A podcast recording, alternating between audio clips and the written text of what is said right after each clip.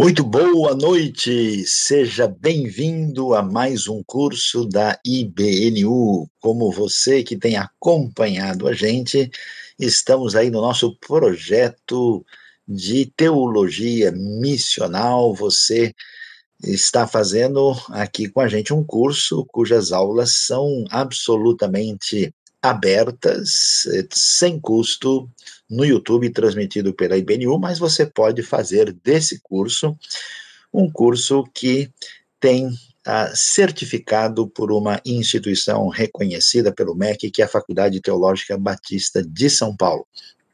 Portanto, queremos aí dizer o nosso boa noite, o nosso boa tarde, boa madrugada, bom dia, gente de vários lugares, aí já temos uma boa turma de alunos, e na IBNU, graças a Deus, temos aí um bom grupo de professores capacitados, experimentados, que já têm dado aulas, pregado, e hoje estamos aqui com o nosso querido Aquila Nascimento, que vai fazer parte desse curso, que é um panorama teológico do Novo Testamento, falando sobre a história da salvação. E antes de iniciarmos, não se esqueça, se você ainda não é inscrito, inscreva-se no canal, dê o seu joinha, curta ali, ative o sininho e também né, distribua, multiplique, indique para os seus amigos, para uma oportunidade especial aí de crescer nos cursos da IBNU. Vou pedir aí que o Aquila dê o seu boa noite, sua primeira palavra aí de saudação. Em seguida, eu vou dar um pouco da aula, né, inicialmente, e depois ele prossegue. Nós vamos estar em parceria aqui, Luiz Saião e Aquila Nascimento. Boa noite, Aquila. Boa noite, Sayão. Boa noite para todo mundo que está escutando a gente, vendo aí, acompanhando esse curso que a IBNU tem é, proporcionado junto com a Teológica. É um prazer muito grande receber todos vocês e eu acredito que é um grande privilégio da nossa parte também estar olhando para a Bíblia com essa perspectiva, procurando ter uma visão mais panorâmica da história da salvação. Tenho certeza que vai ser um momento de muita, muita aprendizagem, espero que edificação para a gente também.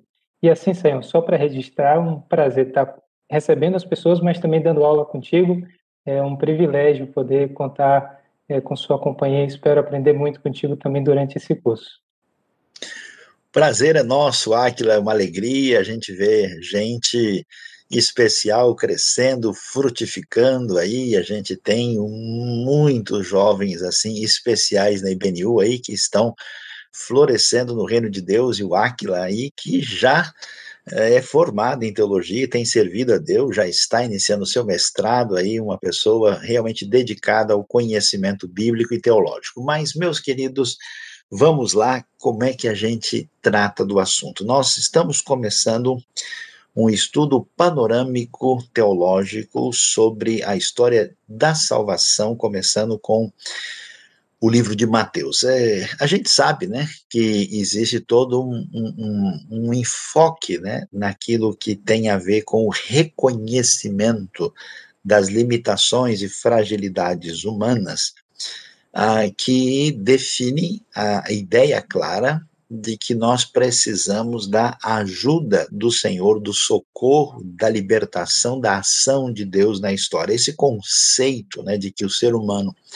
não caminha pela sua própria força e de que o Senhor do universo agiu no transcurso dos acontecimentos que tem significado, nos dá essa ideia de história redentiva, de história de salvação que uh, caminham na direção de construir um conceito que vai ser chamado de messiânico, e isso vai chegar no Novo Testamento. Então é muito importante quando a gente lê o livro de Mateus, né, lê os evangelhos, a gente entender esse cenário, porque uh, Jesus vai ser principalmente ali apresentado como o filho de Davi. Né? Ele é chamado de o Messias, ele é aquele rei esperado.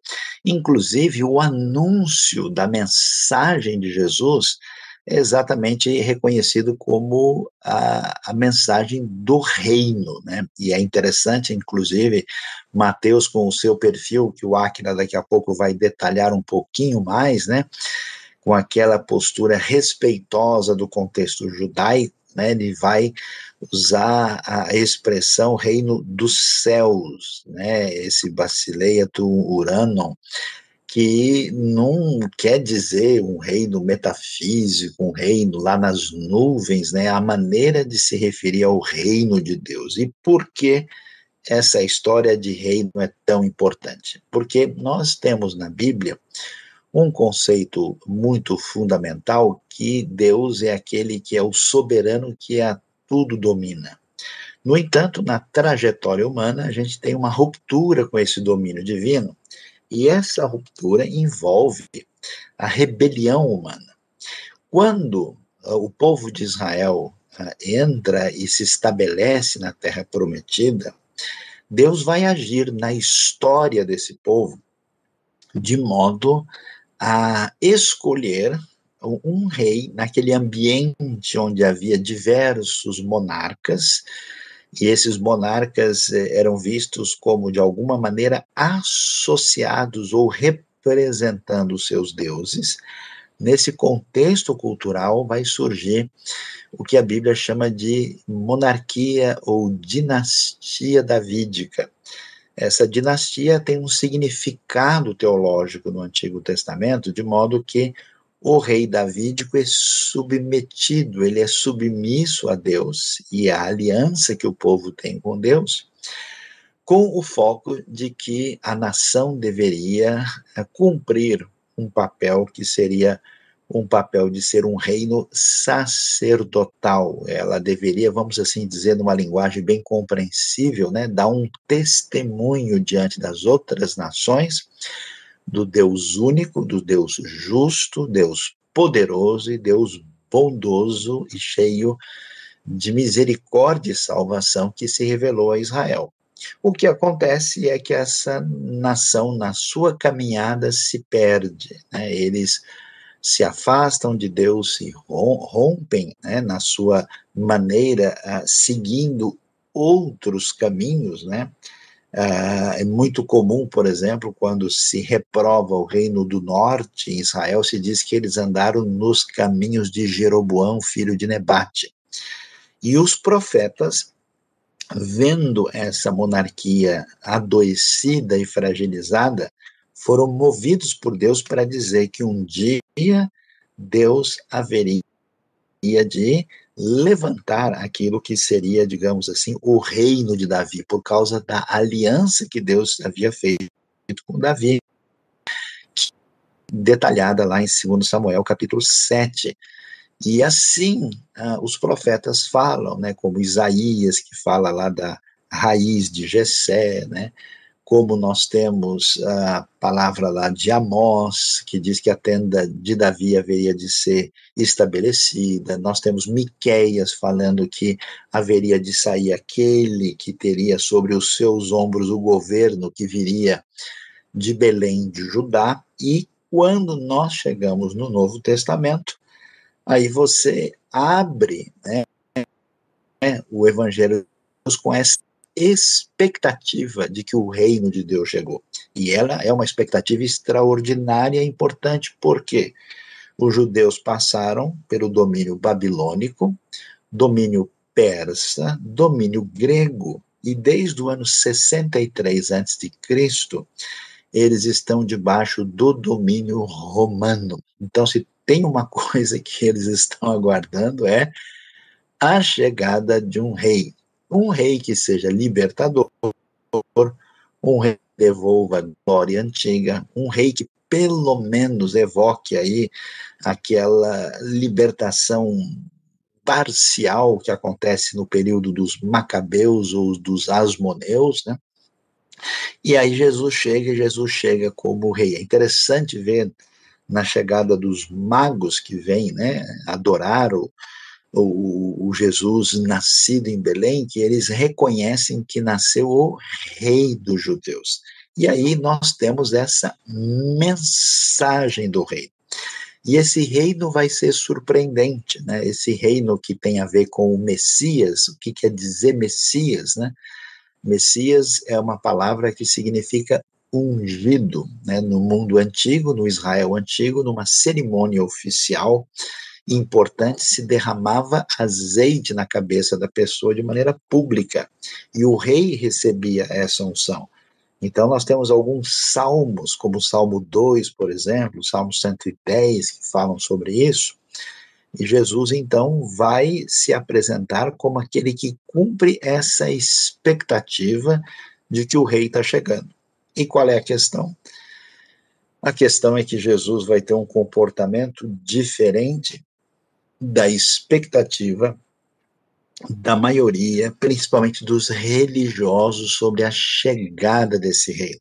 Você vai se lembrar, por exemplo, né, Mateus tem 28 capítulos, e um dos textos mais extraordinários que nós temos tem a ver com exatamente essa grande mensagem, esse sermão que tem a ver com a chegada do reino de Deus, que é o conhecidíssimo e importante Sermão do Monte, onde Jesus vai apresentar as bem-aventuranças, né? E quando ele faz isso, é muito interessante a gente observar que o foco do reino é, não fica na expectativa que todo mundo tinha que esse reino teria uma dimensão simplesmente política e externa. Jesus vai falar que a chegada do reino está relacionado com uma mudança pessoal profunda e interna. E que essa pessoa que entrou no reino, que se submeteu ao rei, que entrou em sintonia com o ensino e a proposta de Jesus, ele vai reconhecer que aquilo que envolve a batalha do domínio de Deus sobre a terra é uma batalha que inicialmente se dá dentro de nós, né? nessa qualidade de vida espiritual profunda. As oito bem-aventuranças né, são ali delimitadas com bastante clareza, e Jesus vai surpreender, né? porque todo mundo está achando que se ele é o Messias, se ele fala bem, se ele tem seguidores, se ele faz milagres, ah, meu amigo, é só pegar as espadas e derrubar os romanos e conseguir sentar no trono em Jerusalém e agora libertar Israel para um momento de glória política e econômica, já que os romanos exploravam o povo, cobravam impostos altíssimos, faziam construções opulentas, ali tinham o custo dos seus exércitos na terra, o sofrimento, né? Quando o povo vai gritar Osana, né? Roxiana, quer dizer salva no Senhor, porque o momento de opressão é muito grande.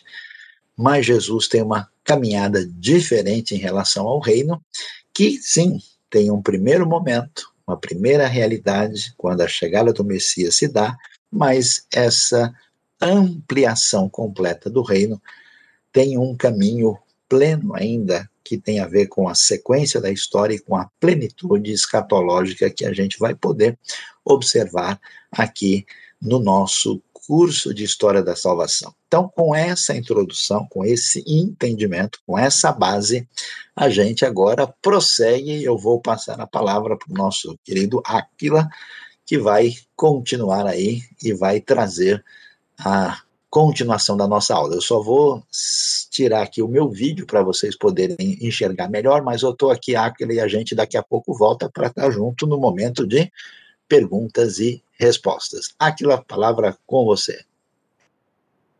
Obrigado, Saião.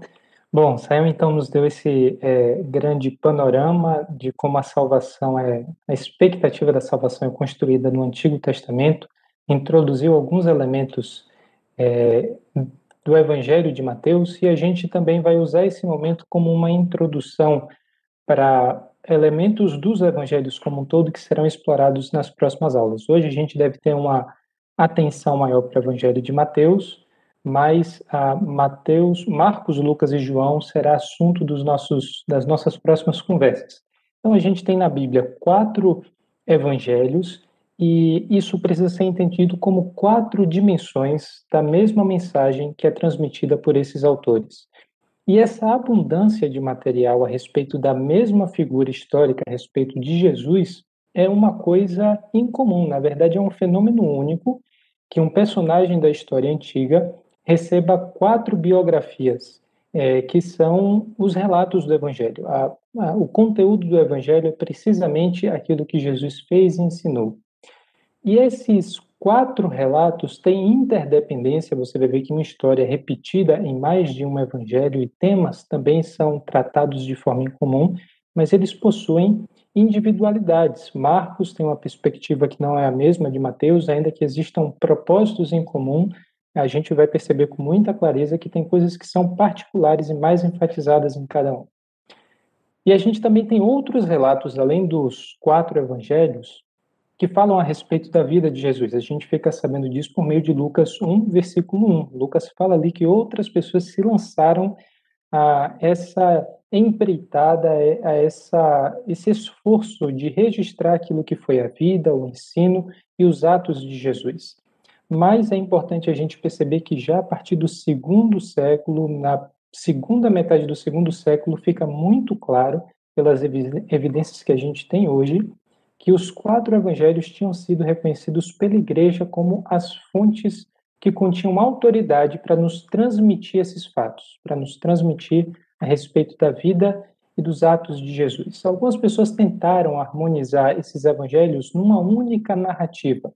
Por exemplo, a gente tem o Diatessarão de Tatiano, já de cerca de 150 depois de Cristo, que tenta escrever uma única história.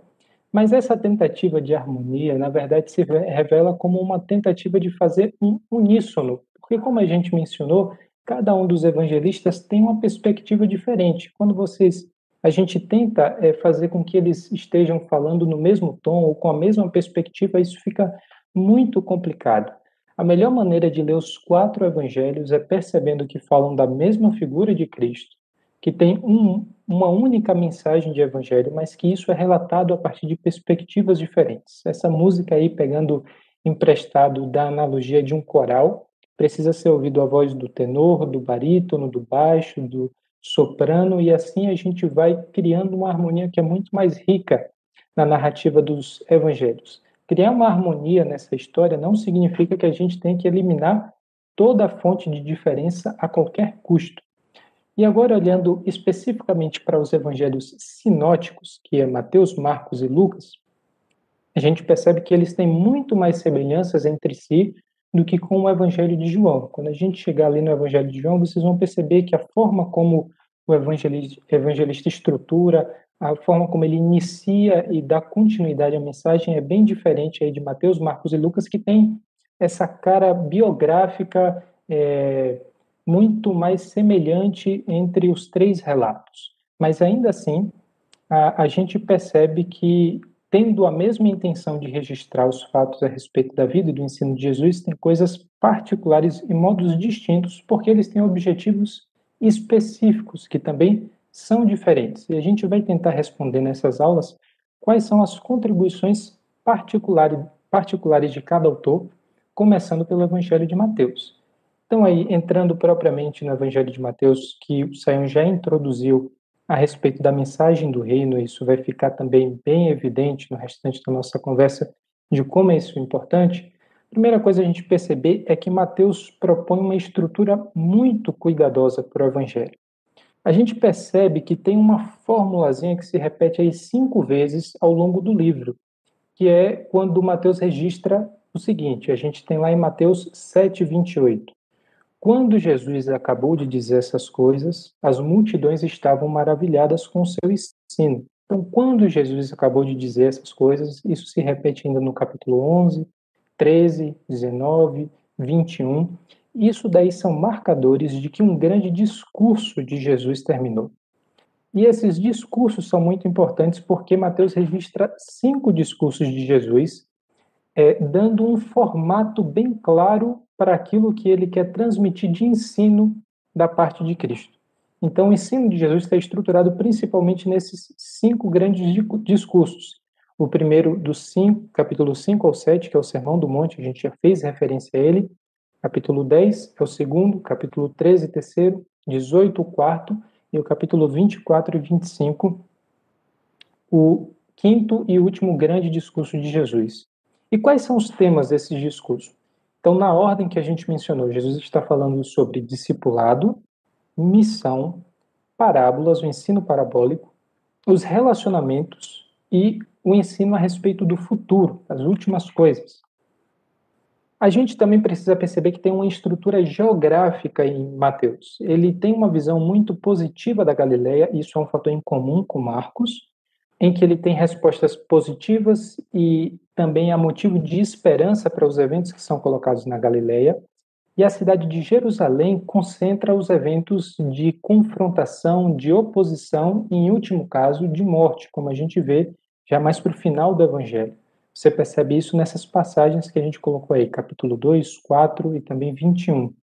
Esse contraste é bem evidente na cena final de Mateus, capítulo 28, em que os líderes religiosos estão em Jerusalém tentando formar alguma trama, algum tipo de narrativa que possa abafar os eventos da ressurreição, enquanto o Jesus que ressuscitou está na Galileia, comissionando seus discípulos para todas as nações. Por um lado, Alguns querem abafar para que esse evento não tenha nem consequências nessa geografia imediata de Jerusalém. Por outro lado, Jesus, Jesus está dizendo que o seu reino deve ser anunciado e levado para todas as nações.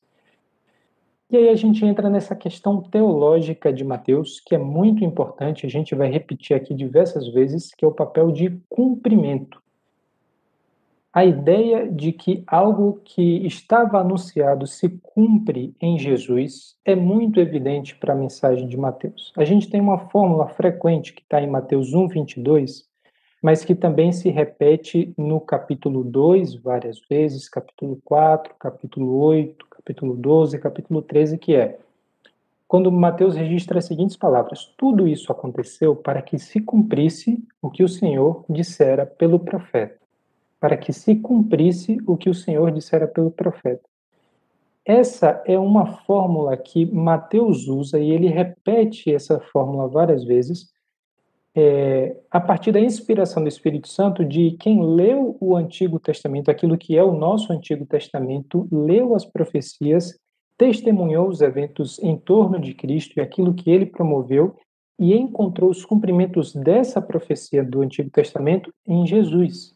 Essa ideia de que Jesus é o cumprimento de tudo aquilo que tinha sido anunciado pelos profetas e também pela lei, é um fator central, central para a gente compreender aquilo que Mateus está nos comunicando no seu evangelho.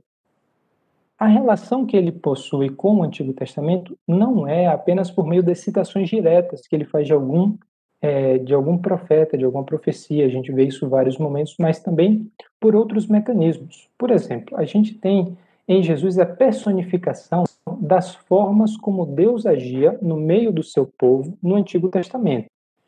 Isso é assim concentrado em Mateus 12. A gente vê que as formas como Jesus é, agia lá são mencionadas por Jesus aqui. Ele diz o seguinte nos versículos 6, 41 e 42, que são muito semelhantes desse capítulo 12. Eu lhes digo que aqui está o que é maior do que o templo depois ele fala de Jonas e depois Salomão. O templo está vinculado também à figura do sacerdote. O templo era o sinal da presença de Deus. Jonas é um dos profetas do Antigo Testamento e Salomão, um dos reis da linhagem de Davi e que também representa não só a figura de rei, mas de um rei sábio. Então Jesus está dizendo: aqui está aquele que é maior do que o sacerdote, que vocês já presenciaram, do que os profetas que vieram antes de mim e do que os reis que vieram antes de mim. Jesus é o sucessor do profeta, do sacerdote, do rei, mas também é superior a todos aqueles que o antecederam nesses três ofícios. A gente vê uma forte relação com o Antigo Testamento em Mateus 1:2, logo no começo do evangelho. O foco ali é o cumprimento e a gente percebe isso desde a genealogia de Jesus. É colocado que Jesus é da linhagem de Abraão, mas também de Davi, e ele está vinculado ao período do exílio, como foi colocado uma grande expectativa de salvação, de libertação cresce do, no exílio, e a genealogia de Jesus é estruturada nessas três partes. Então, Jesus está ligado ao ápice da história de Israel. Ele é da, é da linhagem de Davi e ele chega para trazer a libertação que havia sido anunciado por Deus em relação ao exílio que o povo sofria até então. As narrativas é, que citam o Antigo Testamento logo no começo do Evangelho também mostra como Jesus é o cumprimento dessas várias referências que Mateus está fazendo aos profetas do Antigo Testamento. E a gente também percebe alusões e ecos do Antigo Testamento. Jesus guarda muitas semelhanças com a figura de Moisés. É, os magos que visitam a Jesus são pessoas que representam outras nações. Isso nos lembra de como há salmos que indicam um rei de Israel que tem poder sobre todas as nações. Então, essas referências, que às vezes são por meio de um discurso direto, às vezes por meio de uma alusão, estão muito presentes em Mateus. E quando a gente fala aí diretamente da cristologia de Mateus, essa ideia de cumprimento é essencial. A cristologia de Mateus, a doutrina a respeito de Cristo e esse papel dele como um rei que é enviado da parte de Deus e tem autoridade divina é mais explícita aqui em Mateus do que em Marcos. Isso fica muito claro, por exemplo, quando você vê a preferência de Mateus de usar a designação de Senhor, a referência de Senhor, ao invés de mestre para Jesus. É claro que Senhor pode ser uma referência assim de educação, de uma certa polidez, mas pelo contexto em que Mateus aplica, a gente percebe que ele está querendo chamar essa atenção de que Jesus é o Senhor sobre todas as coisas. Outra coisa é quando a gente vê a narrativa de Jesus andando sobre as águas, em Mateus 4, 14, 33.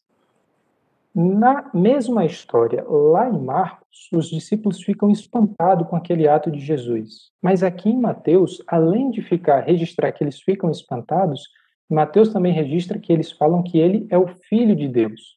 Então, Mateus está chamando a atenção para a gente de Jesus como esse rei que é enviado da parte de Deus, é filho de Deus e por isso possui a autoridade de Deus.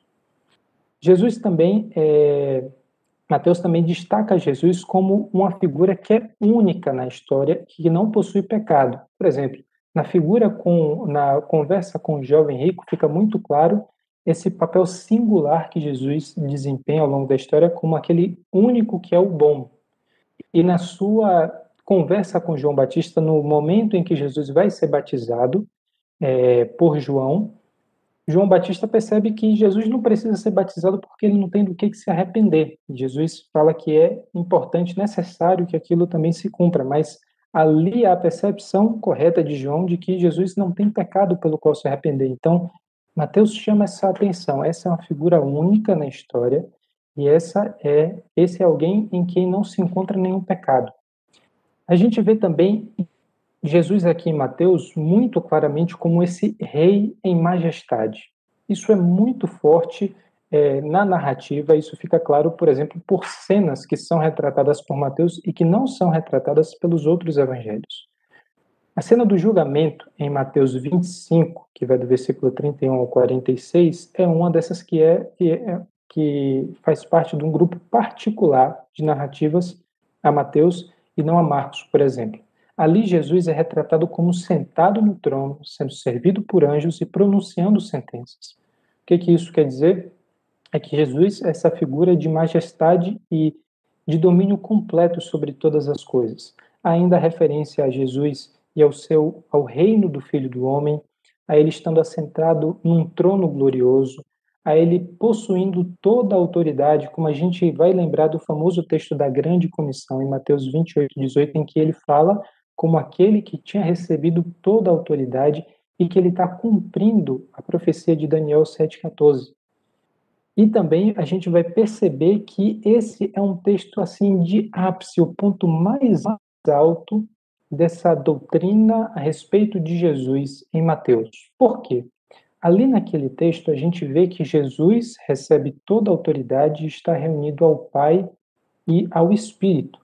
A gente vê essa, esse grande momento é, de envio da parte de Jesus a partir da autoridade que ele recebe dos eventos que tinham acontecido por meio da sua morte, da sua ressurreição, e uma presença singular, um ponto singular da história, em que o Deus que estava com os homens e é chamado essa atenção, é chamada a nossa atenção para isso por Mateus no início do evangelho, quando se fala que Jesus deveria ser chamado de Deus conosco, é esse mesmo Deus, perdão, que agora no final repete essa esse sentido, transmite novamente essa verdade, mas agora como um rei que tinha recebido em sua mão toda a autoridade e nos garante: estarei sempre com vocês até o fim dos tempos. Então, essa garantia da presença de um Rei todo-poderoso em majestade conosco é que nos chama a atenção em Mateus 28 e que é um fator é, primordial para a gente entender a narrativa de Mateus como um todo. Ele está chamando a nossa atenção. Esse Jesus é o Deus, é o Filho do Deus vivo, é um Rei que recebeu toda a autoridade e ele está conosco em todo o tempo. Então, esse aspecto divino ah, do reinado que se estabelece em Cristo, ele é mais evidente aqui nesse evangelho, nesse evangelho do que nos outros dois sinóticos. Ainda sobre essa cristologia de Mateus, a gente vê que Jesus ele cumpre é, todas as esperanças de Israel, ou todas as esperanças que haviam sido é, formadas a partir das profecias do Antigo Testamento. Mateus inicia isso com vários indicadores, inicia o evangelho com vários indicadores de que Jesus veio para ser o cumprimento dessas profecias ou ser aquele por quem Israel esperava todo esse tempo. E a gente vê várias conexões tipológicas de Jesus. E isso é muito fácil, é um nome meio estranho de perceber, mas é muito é, fácil de entender a gente é, esse fato de que Jesus está desempenhando o papel de sacerdote, de profeta e de rei. Então, essas conexões tipológicas são precisamente a função que Jesus desempenha, que antes era desempenhada por essas três outras figuras na história, de sacerdote, profeta e rei. Mas dessas três funções existe mais atenção, mais foco sobre o fato de que Jesus é rei e especificamente o rei da linhagem de Davi. A gente percebe isso pela frequência com que Mateus registra a referência a Jesus como filho de Davi. Acontece sete vezes nesse evangelho, enquanto nos outros evangelhos acontece apenas duas vezes. Outra coisa é que logo no começo, no capítulo 1, Josué, é, José é convencido, da parte do próprio Deus, de que ele deve assumir Maria como sua esposa, e é ali a referência de que ele é filho de Davi. Então, essa conexão com a linhagem de Davi é algo fundamental para mostrar a autenticidade, para mostrar a verdadeira ligação que Jesus tem com a linhagem que recebeu de Deus no passado, a promessa de que um rei de Israel e que um rei que deveria reinar sobre todas as nações viria a partir da família de Davi. E também a gente vê essa conexão de Jesus como um novo Moisés. A gente vai olhar mais para frente é, alguns pontos que vai, vão é, enfatizar essa questão, mas logo no capítulo 1 e no capítulo 2 a gente percebe que Jesus é perseguido por Herodes de uma forma muito semelhante a que Moisés havia sido perseguido pelo faraó. Em um dado momento ali no capítulo 5 de Mateus e até o capítulo 7 em que Jesus profere o sermão da montanha, você tem uma clara referência, uma lembrança muito evidente de como Moisés também subiu no monte para receber da parte de Deus a lei e revelar ao povo aquilo que era a vontade de Deus. Assim também Jesus faz no Sermão do Monte. E, e essas é, semelhanças é, guardam ainda mais detalhes que não é tanto o nosso foco explorar isso nesse momento, mas acredito que é o suficiente para nos fazer perceber. Jesus está desempenhando essas funções como um cumprimento da esperança que vinha sendo construída no povo por meio de todas essas figuras, por meio de todas essas funções, e que agora está sendo interpretada corretamente por Mateus, porque ele faz isso inspirado pelo Espírito Santo, e dizer tudo aquilo que foi construído por pessoas tão importantes para a gente, por funções que nos definiam enquanto povo, encontram seu cumprimento em Jesus. Então, os dois pontos assim que a gente precisa ficar mais atento até aqui a respeito da cristologia de Jesus são esses. Um, Jesus é aquele em quem a história e a esperança de Israel é, é cumprida. E dois, Jesus é o único e sem pecado, Filho de Deus, Senhor, Rei e Juiz que está sempre conosco. Ele é o Deus que nos garantiu a sua presença até o fim dos tempos. A gente vai agora passar por um segundo ponto que, de certa forma, ainda é parte da doutrina a respeito de Jesus e que nos faz assim entender com um pouco mais de clareza é, a questão da salvação que Jesus realiza por meio dos seus atos, sua, seu ministério, morte e ressurreição. mas que precisa assim de um tratamento particular. Então entenda isso não como a gente saindo da cristologia ou da doutrina de Jesus, mas como sendo um grande ponto que a gente vai precisar conversar em um pouco mais de detalhe, que é a questão da relação entre Jesus e o cumprimento da lei.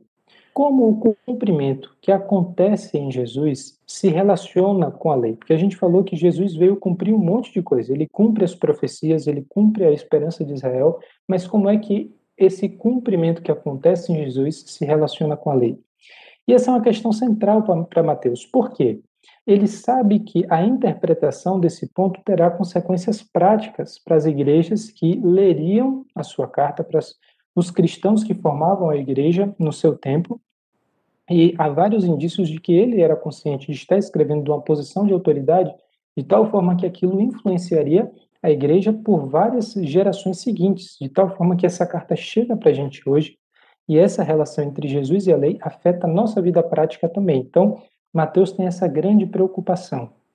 É, a gente vê que Jesus, primeiro, está combatendo dois enganos, duas posições equivocadas em relação à lei. Lá em Mateus 5,17, fica muito claro que ele não veio abolir a lei, ele não veio destruir a lei e dizer isso já não tem mais nenhuma relevância, isso já não se aplica de nenhuma forma a nós hoje.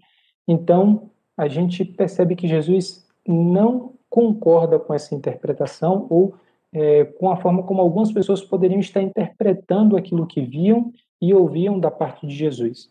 Jesus ele não veio abolir a lei, mas também ele não veio perder-se na regulamentação detalhada de tal maneira a não enxergar o princípio e a justiça que embasava a lei. Ou seja, isso quer dizer que Jesus não veio para ser mais um legalista, que é o que a gente vai perceber em Mateus 5:20.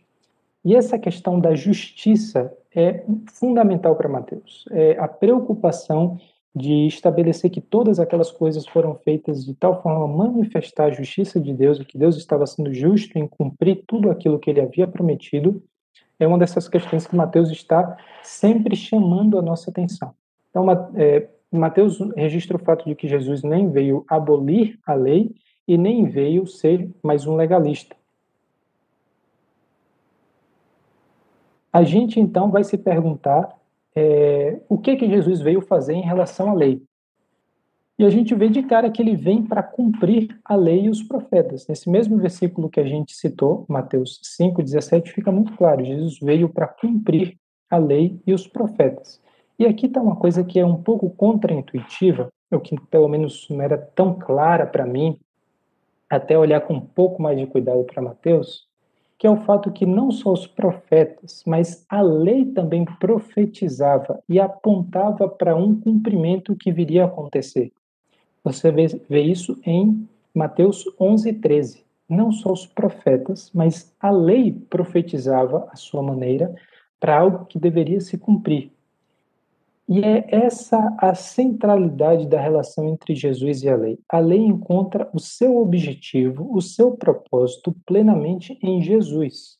A lei é entendida completamente e aplicada da forma correta a partir daquilo que Jesus diz que a lei queria dizer, aquilo que Jesus revela e interpreta a respeito da lei e da forma como Jesus se relaciona com ela e afirma que deveria ser aplicada. Então, o único com autoridade para dizer algo a respeito assim é, definitivo a, quanto à lei, quanto à interpretação que se deveria ter da lei, é o próprio Cristo. E a gente vê ele fazendo isso ele é o único com autoridade para dizer, eu lhes digo que, como ele faz no Sermão do Monte, Mateus 5. Então você vai ver lá em Mateus 5, 22, no versículo 28, versículo 32, e aí no restante do versículo 5 isso vai se repetir algumas vezes, você vai perceber que Jesus é aquele que tem autoridade para dizer, vocês ouviram dos seus antepassados, mas eu lhes digo que, isso quer dizer que Jesus está abolindo a lei? Não, quer dizer que ele está cumprindo a lei, interpretando a lei de uma forma que é, só ele tinha condições de fazer, e ele está nos dizendo como é que essa, essa relação com a lei se estabelece no seu reino. A questão da relação entre Jesus e a lei é detalhada de uma forma assim mais clara do versículo 17 até o 48 do capítulo 5 de Mateus. E ele, é, depois de ler essa passagem, você pode se perguntar: ele veio para endossar, para simplesmente dizer, não, é isso mesmo que está na lei e a gente deve continuar a obedecer a lei da forma como foi interpretada até aqui, ou ele veio para ir além da lei? Ele veio para nos dar um, no, um novo código legal, uma nova diretriz de alguma maneira. E essa é uma pergunta errada na sua raiz. A forma da gente estruturar a questão de Jesus se posiciona diante da lei de que forma? Já é uma pergunta equivocada, porque a ordem que Mateus nos apresenta é como é que a lei se posiciona diante de Jesus, e não Jesus diante da lei. É como é que a lei cumpre o seu papel até a chegada de Jesus. O que que a lei tem a nos contribuir até que o grande momento da revelação plena do Pai chegue por meio de Jesus. E a gente vai perceber aí que a figura central é Cristo e a lei tem um papel na missão que Cristo cumpre plenamente, porque a lei e os profetas são testemunhas do ápice dos propósitos de Deus em Jesus. Vou repetir isso, é, de uma outra forma que eu espero que fique, inclusive, mais claro. Deus tem um plano para cumprir em relação à sua criação, em relação ao seu povo, e isso se cumpre plenamente na figura de Jesus. A lei e os profetas são testemunhas, revelam a vontade de Deus, mas são testemunhas do momento em que isso viria a culminar no ponto máximo, na consumação do plano de Deus. E isso acontece em Jesus. Claro que a consumação não no sentido de que todos os eventos que Cristo viria a fazer já aconteceram há dois mil anos atrás. Não. Aquilo é o ponto que define a história, mas coisas ainda serão é, plenamente realizadas e a gente vai falar um pouquinho mais a respeito disso no final da nossa aula. Mas a gente percebe que a lei e os profetas são testemunhos do ápice da realização do plano de Deus em Cristo. E a gente vê que Jesus introduz e fala a respeito do reino dos céus em Mateus 5:20, e essa questão da lei e a maneira como ele interpreta a lei, vocês ouviram dos seus antepassados, mas eu lhes digo que é uma forma de Cristo determinar o meio pelo qual as maneiras em que os relacionamentos com Deus nesse reino que ele estava inaugurando deveria acontecer. Então, a interpretação de Jesus a respeito da lei naquele momento é, nos informa como os relacionamentos dentro do reino deveriam se concretizar, se desenrolar, e a gente vai perceber que uma obediência literal não é tanto aquilo que Jesus tinha em vista, mas era uma nova forma de se relacionar. Porque em muitos momentos aquilo que Jesus exige vai além de uma obediência literal de algo que pode ser comprovado pelo olho humano.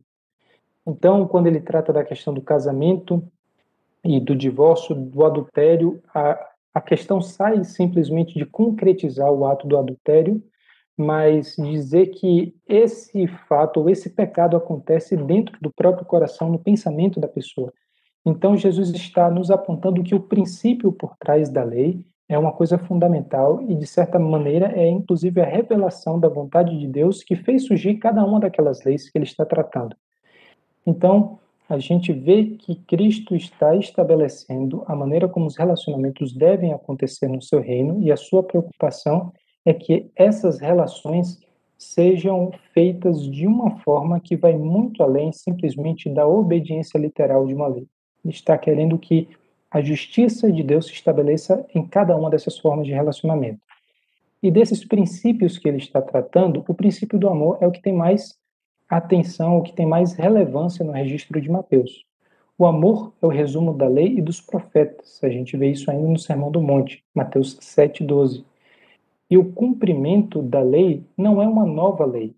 É, o cumprimento da lei é um novo tipo de relacionamento com Deus. Cristo cumpre a lei nesse sentido. Ele vem para alcançar, estabelecer e ser ele mesmo um novo caminho para um relacionamento com Deus.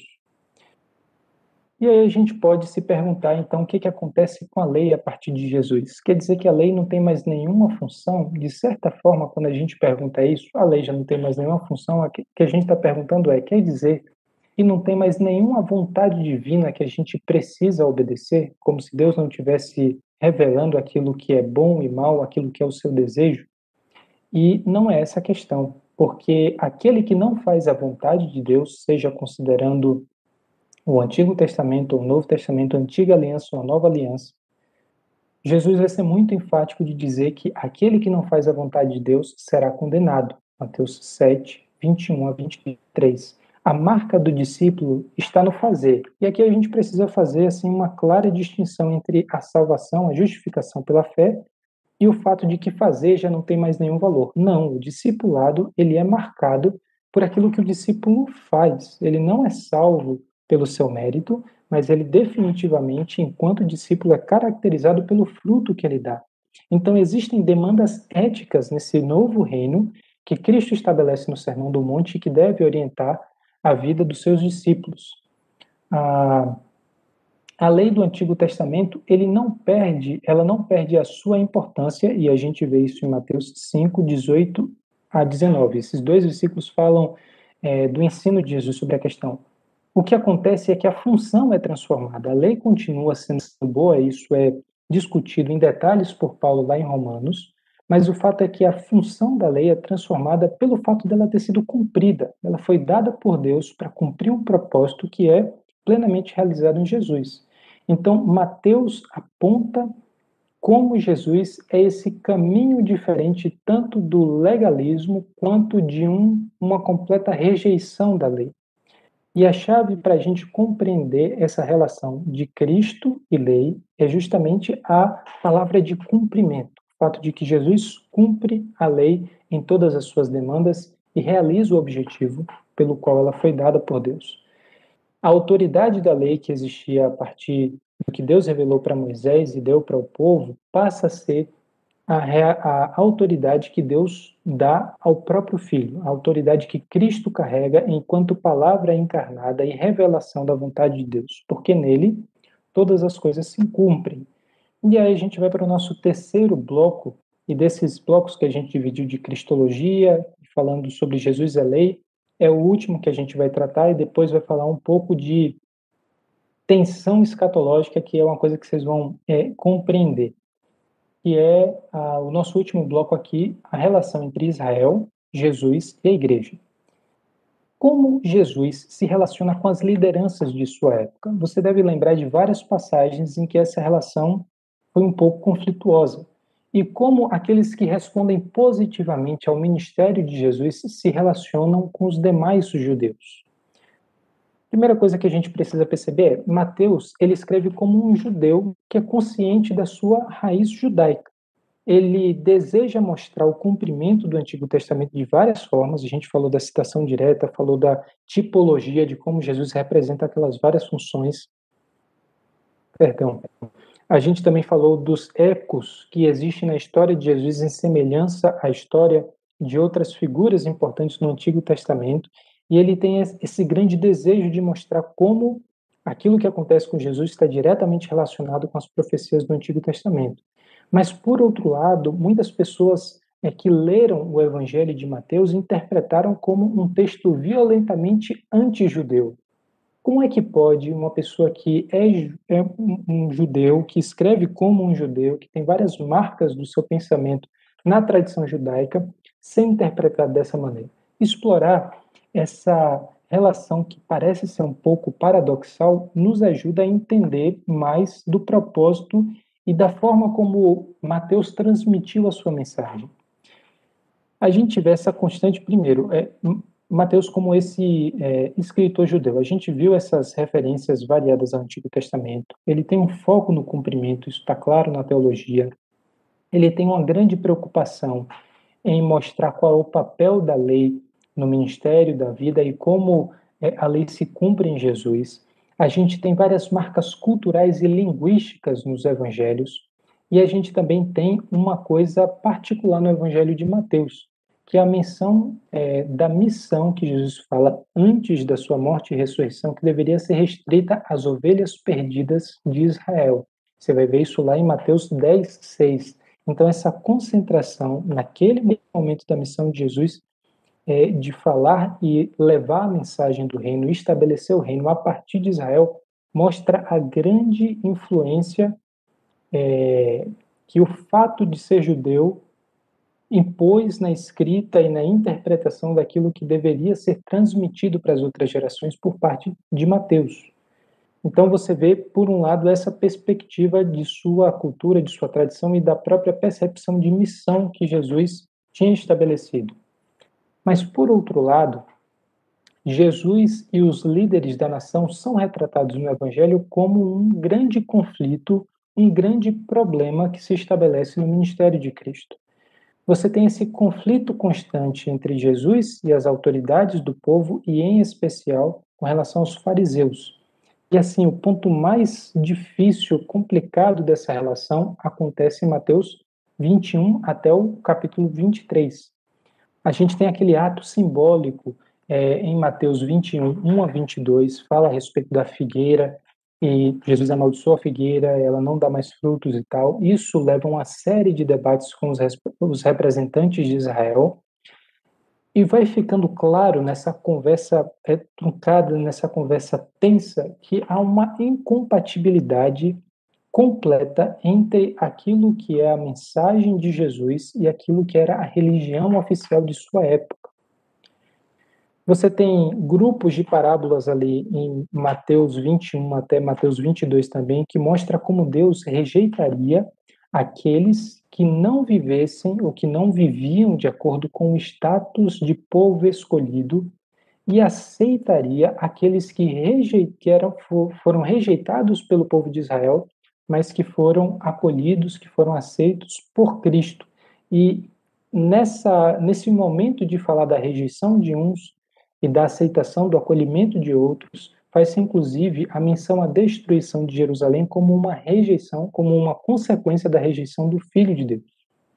Então Jesus vai falar de rejeição de alguns que a princípio deveriam ser aceitos, mas por não aceitar, por não reconhecer aquilo que eles precisavam reconhecer, são rejeitados por Deus. Outros que tinham sido rejeitados pelo povo, mas são é, acolhidos por parte de Jesus e a destruição, a consequência que viria como é, em função da rejeição do Filho de Deus pelo povo de Israel. Jesus ataca publicamente escribas e fariseus. Você vê isso lá em Mateus 23 e 24. Ele reprova a forma de religião deles e ele afirma que o clímax, assim, o ponto mais difícil da rebelião de Israel havia sido atingido naqueles dias. Qual seria a consequência? Aquilo que a gente acabou de mencionar o templo seria destruído, e isso tem um valor muito grande, porque o templo era o sinal da presença de Deus no meio do seu povo. A identidade do povo havia sido construída em torno do templo. E Mateus enfatiza então a falha de Israel, mais do que outros, os outros dois evangelhos sinóticos. A atitude e a consequência dos líderes são compartilhadas pelo povo e, consequentemente, aquilo que é a condenação que Jesus tinha estabelecido também deveria cair sobre o povo, não apenas sobre os líderes. Os, o reino seria retirado dos filhos desobedientes e dado a um povo que desse frutos do reino, que está lá registrado também em Mateus 21. Então, depois de a gente perceber como Mateus relata esse grande conflito que existe entre é, Jesus e os líderes do povo e a própria atitude de muitos do povo de Israel, algumas pessoas poderiam chegar à conclusão que Jesus veio substituir judeus por gentios. Não é esse o caso. A mensagem do Evangelho não é que Jesus veio substituir os judeus como povo de Deus pela igreja enquanto povo de Deus, mas Jesus veio incluir todos aqueles por um outro tipo de vínculo, não mais em relação à nacionalidade ou membresia de uma comunidade nacional. E a gente vai falar um pouco mais é, a respeito disso para frente. Mas, por exemplo, é importante lembrar que Jesus e os doze discípulos eram judeus. Nem todo judeu se perde na história do, da, da narrativa que Mateus registra no seu evangelho. E o ponto de Mateus 21, 43, é, você depois pode ler em detalhes, que é justamente sobre essa questão do reino, rejeição, acolhimento de uns e rejeição de outros, é que o povo de Deus não mais depende da membresia de uma comunidade nacional. O povo de Deus é definido por arrependimento e fé em Cristo Jesus. Isso está aberto tanto a judeus quanto a gentios. Nas palavras de Paulo, primeiro para o judeu e depois do gentio. mas isso está aberto a todas as nações, a povos de todas as etnias. Uma nova aliança se estabelece por meio de Jesus, é isso que está lá em Mateus 26, 28. E, consequentemente, uma nova comunidade se estabelece a partir dessa nova aliança. E aquela que era uma missão particular de Israel, que deveria ser restrito inclusive para o território de Israel, nas próprias palavras de Jesus, durante seu período de ministério, agora, a partir da sua morte e ressurreição, é universalizada. E a gente percebe isso em Mateus 28, do 18 ao 20, que é o texto aí do, da grande comissão, que é interpretado por muitos estudiosos como sendo assim a, aquilo que é a chave teológica para a gente compreender o Evangelho de Mateus. E Mateus deu indicadores desse movimento de universalização da mensagem do Evangelho, que isso não ficaria restrito apenas ao povo de Israel. Por exemplo, ele fala da mulher gentia, de mulheres gentias, na genealogia de Jesus, fala dos magos do Oriente, vindo, ou seja, de outras nações, fala do centurião gentil, fala da mulher cananita, fala de outras nações em Mateus 21, 43, e também faz menção ao momento de pregação universal do evangelho que aconteceria no futuro, ali em Mateus 24 e 26. E quando a gente fala aí de verdadeiro Israel, é precisamente essa definição de povo de Deus que acontece a partir de Jesus que é todos os fios da vida de Israel, eles são devidamente assim tecidos para construir aquilo que é finalizado, aquilo que é trazido ao seu sentido completo em Jesus. E a gente percebe isso naquela citação de Oséias 11:1, que está ali em, é, perdão, acho que eu anotei errado a referência de Oséias aqui, é, mas a citação de Oséias que está em Mateus 2,15, em que Jesus é comparado a Israel no momento em que é, Deus chama o seu povo do Egito. Do Egito chamei meu filho. A questão aqui é que a gente não está falando mais de um povo no Evangelho de Mateus, mas sim da figura de Jesus. E aí você poderia se perguntar: parece que Mateus forçou a barra aqui e interpretou o texto de Osés de uma forma estranha, porque lá era um povo, uma nação, ele está comparando como se isso fosse um, uma profecia para uma pessoa, o que não faz muito sentido, mas é essencial a gente perceber que todo o povo de Israel é representado na figura de Jesus. O destino de Israel ele estava concentrado na pessoa de Jesus. E Jesus promove um novo êxodo no sentido de uma nova libertação. Assim como Moisés foi uma figura central para liderar o povo de Deus no êxodo do Egito, assim Jesus é aquele que, li, é, que lidera o seu povo e que define o povo a partir dessa nova aliança para uma nova libertação, para o novo êxodo. Então, pertencer a Israel passa a significar a pertencer a Cristo, seja judeu, seja gentil. E aí a gente tem uma definição muito interessante também que Mateus estabelece na sua noção de tempo e que a gente precisa compreender para ler adequadamente os textos que Jesus fala do tempo futuro. A gente tem esse gráfico aí mostrando a era vindoura em cima e a era presente embaixo, que eram justamente esses dois períodos ou dois momentos que a história é dividida na concepção é, do pensamento bíblico, isso está muito claro também no pensamento em Mateus, o tempo que se inicia a partir do pecado e da queda de Adão e Eva, lá a partir de Gênesis 3, se estende até agora, se estende, cobre o período em que Jesus veio enquanto homem e seguirá até o momento da segunda vinda de Jesus. Mas o surpreendente é a gente perceber que a primeira vinda de Jesus inaugura um novo tempo é a inauguração de um novo reino, que significa também um novo ciclo da história, uma nova fase do plano de Deus. Porque os dias que são referidos na Bíblia como últimos dias, que são os dias é, a partir da primeira vinda de Jesus, e estes que nós estamos vivendo hoje, é uma junção, uma fusão daquilo que é o tempo em que o reino de Deus está operando e um tempo em que a ordem do pecado, do caos e da desobediência também está em ação. Então, nesse tempo, a gente tem a promessa de que ser cristão vai significar sofrimento, que vai significar perseguição, devido à ordem da era presente que ainda continua atuando, mas a gente também tem a garantia do Espírito Santo, a garantia a partir das promessas de Jesus de que esse novo reino já foi inaugurado por Jesus e o seu poder está em ação. A libertação, que é característica dessa era vindoura, já está atuando no presente, mas esse reino em seu pleno poder, na sua libertação daquilo que é, Apocalipse 21 vai dizer de não existir mais morte, dor, sofrimento, choro, isso vai estar plenamente estabelecido a partir da segunda vinda de Jesus. E aí a gente marca o início da vida eterna. E a gente não vai ter mais a presença dessa ordem presente que caracteriza a era presente. Então a gente percebe que existe uma invasão da era vindoura no tempo presente. O poder que atuará na era vindoura já começa a atuar a partir do ministério da vida, da morte e da ressurreição de Jesus, está atuando nos nossos dias e irá atuar plenamente a partir da segunda vinda de Jesus. É isso que define o já e o ainda não. Essa fusão, essa interseção das duas eras. A era presente, marcadas por desobediência, sofrimento e dor, mas também a era vindoura, em que o poder de Deus, desse novo reino, já está atuando.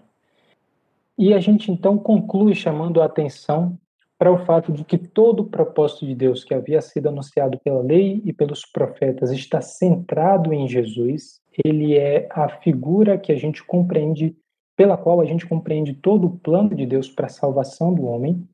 E essa cristologia, a devida compreensão da figura de Jesus, principalmente como esse rei majestoso da linhagem de Davi, é a chave para a gente compreender o Evangelho de Mateus.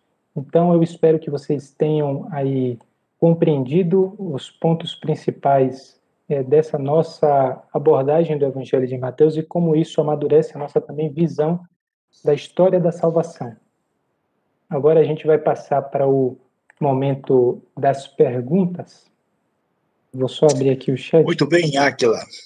Excelente, tivemos uma boa caminhada aí, muita gente aí, um abraço nosso para todo o Brasil, mais um abraço para Moçambique, para Austrália, para Albânia, né, para uh, Portugal, para diversos lugares do mundo e para Angola também, que estão em sintonia conosco. Aquila, uma pergunta que já chega aqui, eu vou passar ela para você. A princípio, escuta, Mateus é o primeiro evangelho, então quer dizer que ele veio antes dos outros? Ele é o primeiro cronologicamente ou não? E ele vem assim na frente por quê? Porque ele está falando do cumprimento? Como é que você é, responde essa pergunta?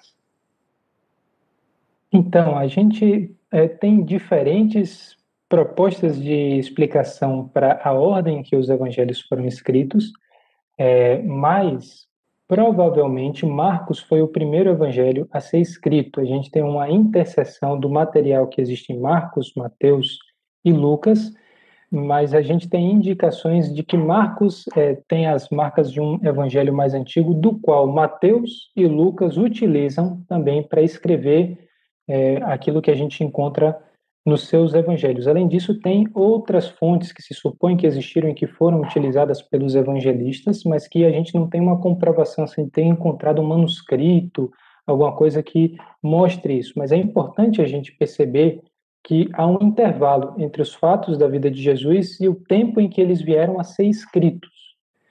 É, e até lá houve uma forte tradição oral que conservou esse conhecimento e que veio a ser utilizado pelos evangelistas para escrever os, os evangelhos. Né? Então, provavelmente, Marcos é, foi o evangelho mais antigo.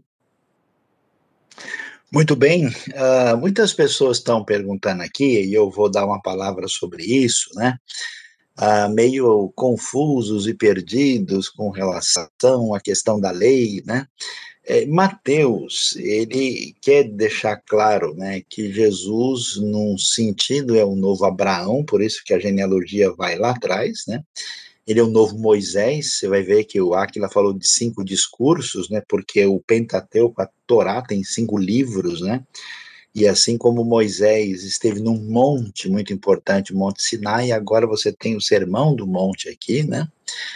Ah, e Je Jesus é apresentado como, num um certo sentido, o novo Davi, né?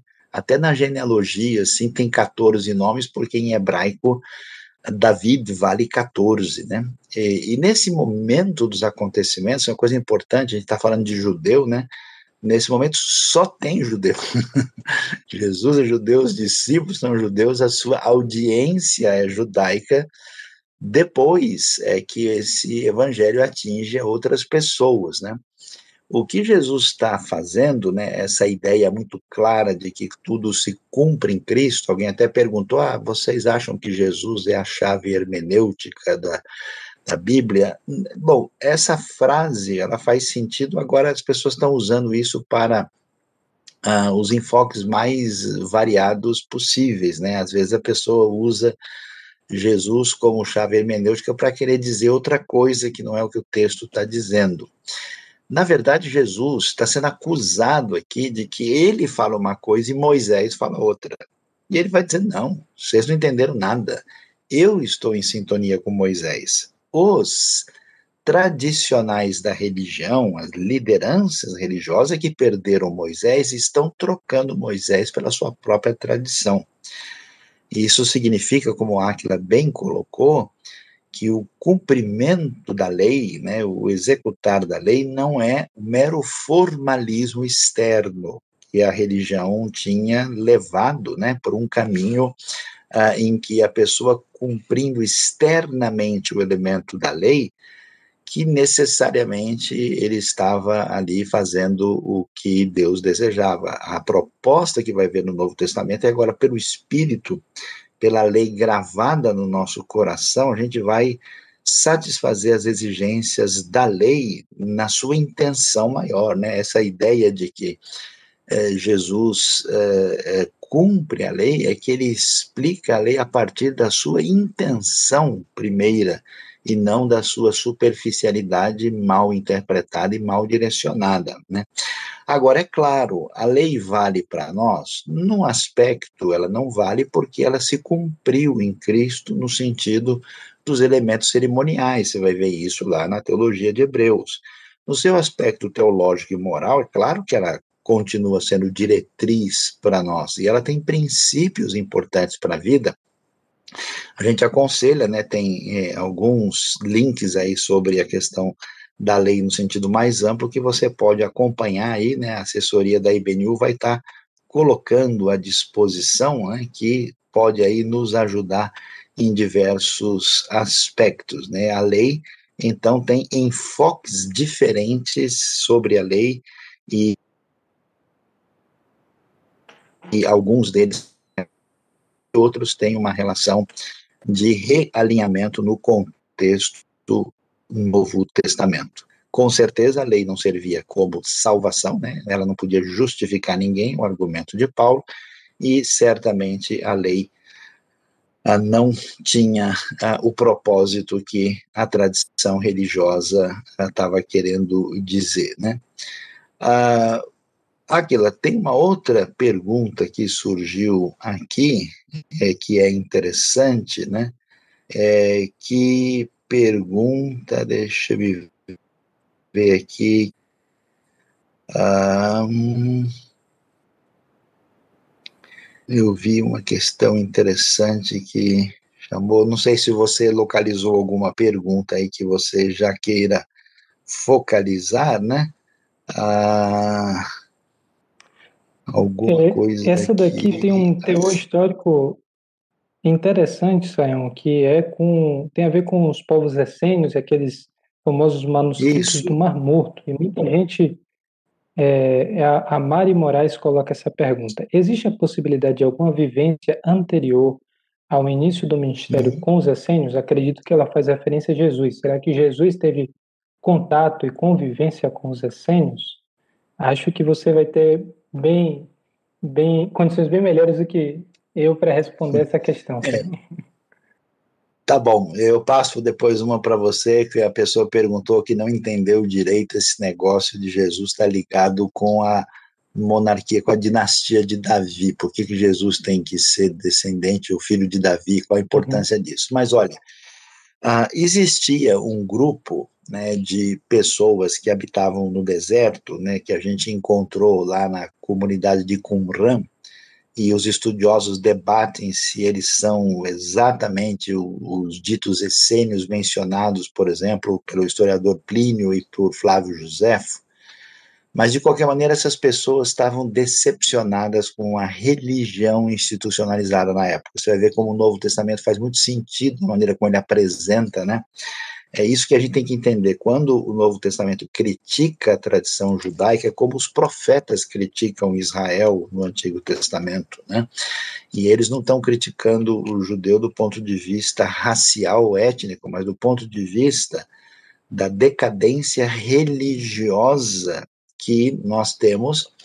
Os saduceus controlavam o templo, eles estavam interessados em outras coisas e tinham uma sintonia com os romanos. Os fariseus também tinham perdido a sua legitimidade, esse pessoal cansou.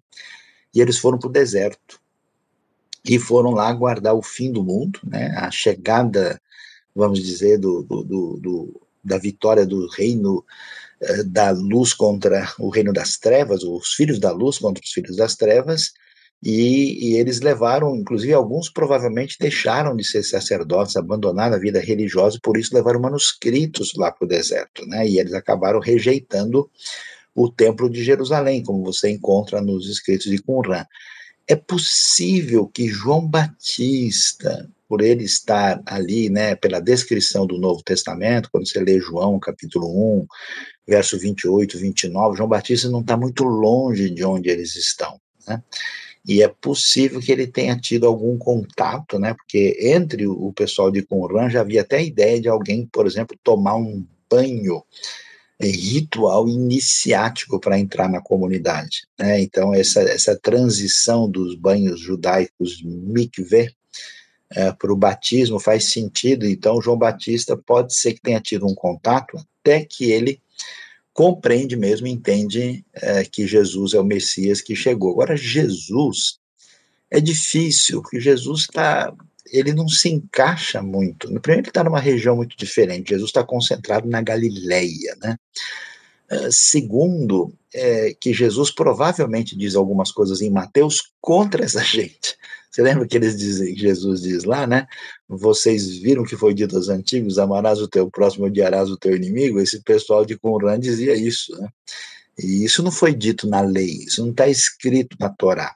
Isso foi dito pela tradição religiosa. Então é possível que Jesus tem diferenças significativas, é muito difícil imaginar que ele teve uma relação direta. O incomum que ele tem é que Jesus se eh, afastava para lugares solitários, e ali ele orava, numa, no cultivo de espiritualidade, mas uma sintonia muito próxima, não acho que. Com João Batista talvez seja possível, mas com Jesus é, tem muito muita lenha para queimar para chegar nesse, nesse ponto aí. Né? E como no deserto não tem lenha, então vamos deixar a lenha guardada aqui. Né? Mas, Águila, vamos lá. Que história é essa de filho de Davi, descendente de Davi? Que importância isso tem? Então, a gente teve um elemento aí no começo da nossa aula explicado por Saião como a expectativa de um Messias que viria é, numa figura de libertação. Então, Israel havia sido governada por Davi, não foi o primeiro rei, mas atinge assim o ápice da monarquia é, com Davi e Salomão, e Davi representa esse rei que era uma figura é, que agradava a Deus, que havia cumprido é, aquilo que Deus também esperava como um rei, e Deus faz uma aliança com Davi para que o trono não iria se afastar da sua casa e a figura messiânica deveria vir dessa é, linhagem de Davi, ou seja, aquele que seria o rei de trazer a libertação para Israel viria da família de Davi. Por isso que há uma preocupação de Mateus em validar a ligação entre a descendência de Davi e Jesus, porque ele é esse rei majestoso enviado da parte de Deus, mas ele é esse rei também em pleno cumprimento aquilo que Deus já havia prometido por meio dos profetas. Então Deus não está fazendo nada assim que ele pensou na noite anterior quando Jesus nasce, né? Deus ele está cumprindo um longo plano que havia sido anunciado para o povo, que ele falou, falou que iria fazer algo inesperado. Isso é uma coisa curiosa, né? Deus falou: Eu vou surpreender a todos, ou seja, eu vou fazer algo que ninguém espera. Ele anuncia, e isso acontece em Jesus, e de fato é uma coisa que não foi prevista por ninguém. Então, essa é uma importante ligação entre Jesus e a linhagem de Davi que Deus havia prometido. Né? Muito bem, Aquila. Acho que o pessoal aqui precisa de um esclarecimento também. Eu vou tentar ajudar nisso. Tem gente pensando, mas como é que é? Não é melhor pré-milenista? Não é amilenista? Não é aliancista? Não é dispensacionalista? Veja bem, esse curso tem um objetivo de trabalhar com o que a gente chama de teologia bíblica, né? Você olhar só para o texto. Essas designações que a gente tem, né, de dispensacionalista, aliancista, pré-milenista, amilenista, são designações que vêm do contexto histórico sistemático, né? Essas posições têm as suas razões, a sua razão de ser, mas elas são definidas a princípio pela a sua convicção, né? E a partir daí você encaixa os acontecimentos bíblicos. O texto de Mateus não está falando nem de uma coisa nem de outra, né? Então existem argumentos, por exemplo, que favorecem uh, um enfoque maior em certos contextos de uma teologia de alianças, ou até mesmo de uma ação diferente de Deus na história. Na Bíblia existe, né? O Aquila até mencionou quando ele falou da, dessa questão aí do, do, do, do reino, né, que está presente, da era vindoura e da era que há de vir, como ela está presente, né? Existe no, no, na Bíblia o que a gente chama de uma tensão dialética. Alguém perguntou, por exemplo, agora, ah, mas no, o, o reino vindouro já não começou lá no Cordeiro antes da fundação do mundo? Não, sim, num certo sentido, tudo para um Deus onisciente, onipotente, onipresente, todas as coisas estão diante dele desde a eternidade. Né? Mas quando você lê o Novo Testamento, o enfoque do Novo Testamento é no eixo da história. Né? Às vezes a Bíblia é, confunde os teólogos que a Bíblia ela muda, ela muda o, binóculo. Né? ela muda a luneta, né? Ela ela está com enfoque uh, no seguinte: o povo uh, de Israel aguardando o cumprimento das profecias aguardava a chegada do Mahut Adonai, do reino do Senhor, do reino Mahut Elohim, do reino de Deus. E aí, como é que acontece? Esse reino chega com essa ideia de que chegou uma, uma, um, uma nova era, né? um, um, um olam que era o chamado olam rabá, é esse aionion, que é chamado no grego, né? Quer dizer, esse reino chegou agora por quê? Porque o rei se manifestou. Quando Jesus vem, alguém até perguntou, né, da vinda das pessoas do Oriente, né, até vou ver se o Aquila quer falar um pouco sobre isso, do sentido da chegada dos que vêm do Oriente para ali reconhecê-lo como rei, né? e históricos tradicionalmente acredita que vieram da Pérsia, uh, o que que acontece? A gente vai ver que esse reino chegou, chegou por quê? Porque o Messias está presente, porque ele manifesta o seu poder, ele traz as palavras do reino. Como é que a gente sabe que o reino chegou? Porque os leprosos são curados, os doentes, os enfermos são sarados, os mortos ressuscitam, os endemoniados uh, são uh, libertos, os leprosos são purificados. Então, o rei está, o reino de está entre nós ou dentro de nós, mas esse reino não chegou na plenitude. Então, essa esse quadro interessante que ele mostrou dessa tensão dialética, ela está presente no Novo Testamento. Quando a pessoa estuda uma teologia, vamos dizer, parcial, ela enxerga só um lado da coisa. Então, às vezes, por exemplo, só olha é, o todo o texto a partir do enfoque da soberania divina, ou somente a partir do agir humano. Né? Então, você tem que ter esse enfoque equilibrado e prestar atenção ao ensinamento do texto com aquilo que ele de fato está querendo é, dizer e enfatizar para nós. Águila, você quer comentar alguma coisa? É, Saião, sobre os magos, eu acho que seria interessante sim a gente ter alguma informação, mas eu confesso que eu não vou conseguir ajudar muito aí para a pergunta. A pessoa pergunta de onde ele vem, você já fez uma menção que provavelmente vieram da Pérsia, e a pessoa também é, pergunta é, quem eles, se a gente tem algum dado sobre quem eles eram ou de é, e por que eles vieram do Oriente, né? Essa é questão aí que está colocada. Bom, quando a gente está no, no contexto do Antigo Oriente Próximo, né, eh, a gente tem uma situação curiosa que você tem o domínio completo do Império Romano, né? E o Império Romano é, aparece como, assim como a gente vê esse, esse enfoque que o Aquila mostrou, né, uh, da, da questão da nação não reconhecer o seu Messias e há uma rejeição cada vez crescente em Mateus. Do outro lado, o, o outro elemento que aparece de maneira negativa nos evangelhos é o Império Romano. O Império Romano é, quer dizer que eles dominam, que eles têm o rei. Então você vai ter uma, uma crítica né, direta e indireta ao poderio de Roma que, assim, desemboca na sua plenitude no Apocalipse, né? E aí, em Roma, a gente não tem lugar para o rei. Mateus, como é que abre Mateus? Né? O Herodes, né, que representa esse poderio romano sintonizado com o domínio romano na terra de Israel, querendo matar aquele que se, foi afirmado que ele é rei.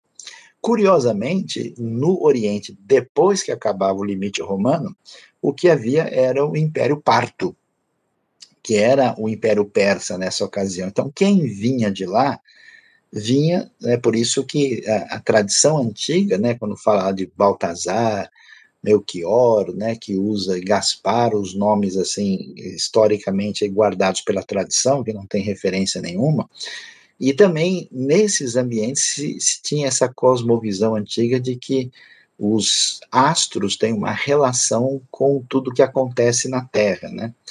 E os antigos não tinham uma visão como a gente tem, assim, secular, separada. Então, a ideia é que a sabedoria antiga, mística, com os reis de outros contextos, vinham reconhecer por algum tipo de contato, eles tinham que se dobrar diante do fato de que uh, o, o, rei dos judeus, esse Messias esperado, tinha chegado. Então, esse é o significado. E aponta para esse negócio que vocês já viram, que é uma coisa muito interessante, porque é, o que acontece? A tradição religiosa da época de Jesus caminhou na direção de um particularismo, deixando de ver o elogio do não-judeu no Antigo Testamento, que está cheio.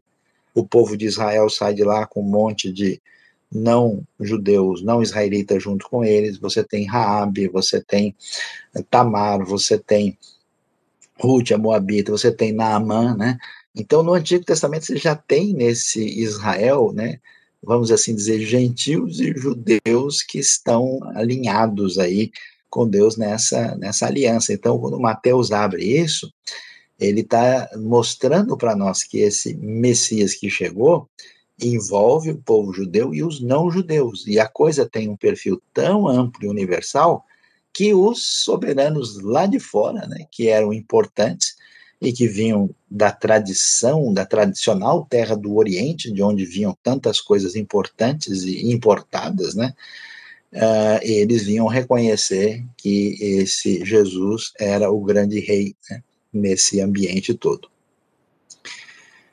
Muito bem, Aquila. Temos mais, sei se você está.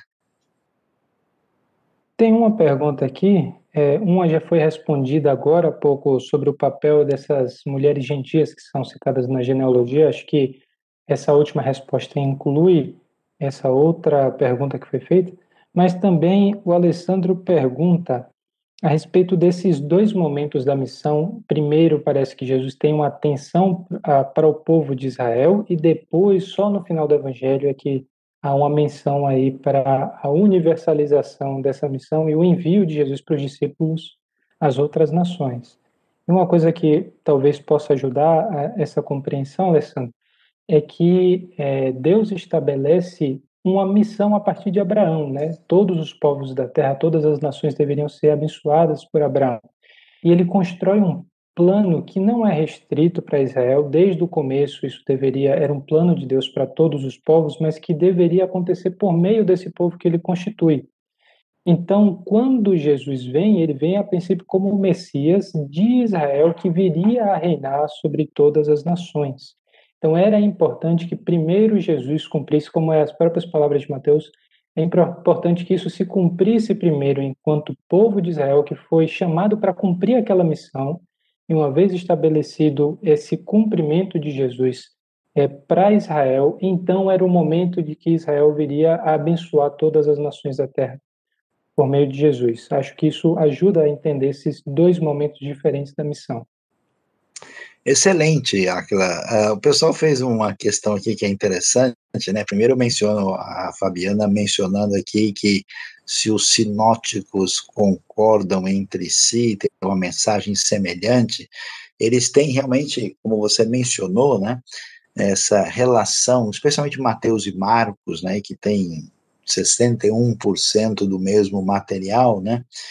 E, e, eles têm elementos, mas eles não são exatamente no mesmo tom, eles são complementares. Você continue né, alinhado com a gente aqui, porque nos próximos, nas próximas aulas a gente vai focalizar, vamos ver a teologia, né, o ensino de Marcos e de Lucas, e tem aspectos muito específicos. Agora surgiu uma coisa aqui, aquela que o pessoal está sempre perguntando isso, né, até no, no ambiente lá no exterior, os estudiosos falam, eu quero encontrar uh, de Uatext, né? ou seja, o texto primeiro, né? porque Mateus não foi escrito em grego, ele foi escrito em hebraico, em aramaico, porque Papias sugeriu isso e tal.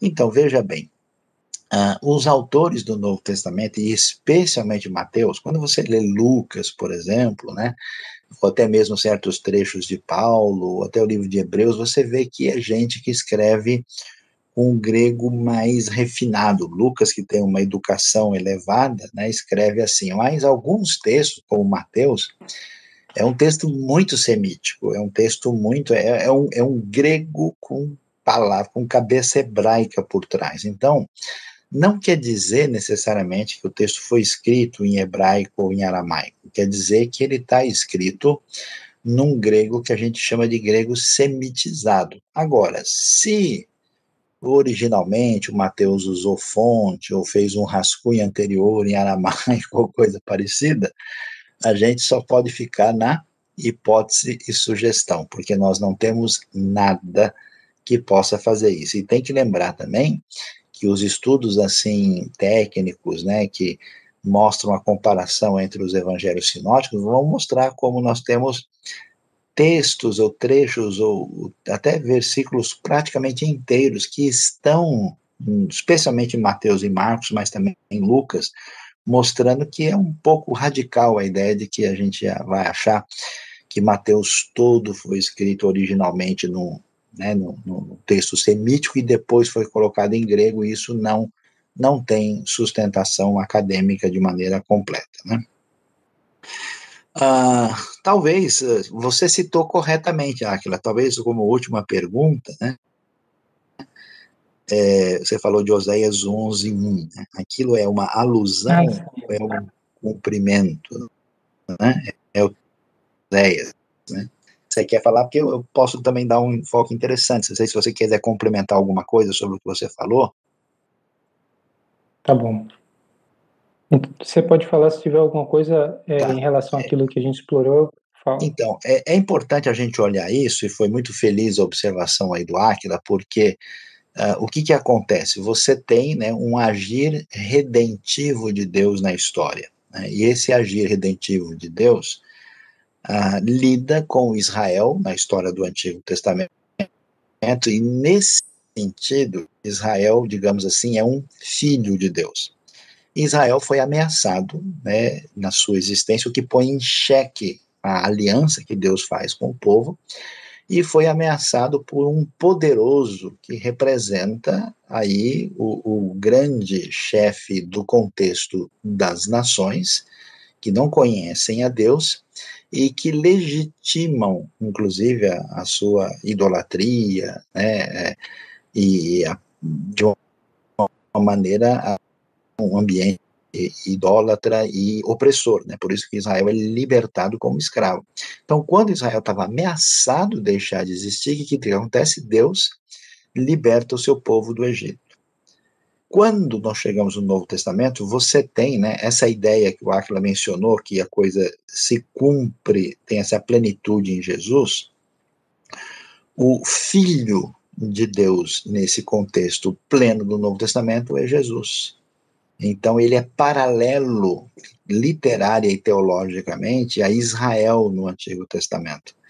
E agora você tem um novo faraó. Esse faraó é o Herodes o Grande, que é o representante do poderio romano, análogo ao antigo poderio egípcio. E o que acontece, mais uma vez, é ameaçada a sobrevivência da aliança e do projeto redentivo da parte de Deus que, que acontece? Assim como Deus agiu protegendo o seu povo no Egito, agora também do Egito chamei o meu filho. Mais uma vez, esse, esse epicentro geográfico no Egito mostra o que Deus fez no passado, ele está fazendo agora novamente, mantendo aí a, a sua história redentiva, a sua aliança. Então, existe um, uma, uma alusão, mas é uma alusão profunda, né? Existe um, um elemento teológico que faz a ligação, né? Que às vezes você olha o texto e você, como assim, né? É, não parece que tem uma conexão natural, mas quando você entende, né? Você olha assim o fundo da tubulação, né? Dos dois, aí você encontra onde é o cano que leva a água de um lugar para o outro, né? Porque ele tem uma relação de conexão muito nítida e por isso realmente vale a pena a gente observar. Bom, pessoal, eu acho que uh, nós já caminhamos bastante aqui, né? É, tivemos aí uma presença muito boa de alunos, muito obrigado pela presença de vocês. A Elza perguntando se acharam o túmulo de José, oficialmente não, nenhum José, nem outro, nem José pai de Jesus é legal e nem José do Egito para dizer que o negócio está completamente arqueologicamente definido, né? E muito obrigado, Áquila, pela sua participação. Áquila, que é um dos integrantes da equipe pastoral ministerial da IBNU, e também um dos nossos professores e que tem nos apoiado aí. E agradecemos a sua presença. E não se esqueça, se você ainda não é inscrito, inscreva-se no canal, dê o seu joinha lá, ative o sininho, divulgue e agora todo sábado nós vamos ter essa aula às sete horas e amanhã, juntamente com o professor Dilean Mello, uh, nós estaremos estudando sobre o ministério de Jesus mais especificamente. Então fique ligado com a gente e não perca 10 horas da manhã, uma celebração especial, quando nós estaremos aí numa, num enfoque de envolvendo até irmãos de de outras origens, cantando juntamente com a gente, celebrando a Páscoa com trechos especiais do Messias de Renda e uma mensagem de Deus para o seu coração. Então fique em sintonia com a gente. Deus abençoe vocês e aqueles que estão aí nos Estados Unidos. Amanhã tem celebração presencial às 11 horas em Orlando, 11 horas da manhã, horário americano, né? E então fique aí sintonizado aí, BNU, caminha aí para ser caminho de bênção na vida daqueles que têm interesse na palavra de Deus e no seu ensino. Obrigado, Áquila. Deus abençoe. Obrigado, Sayão.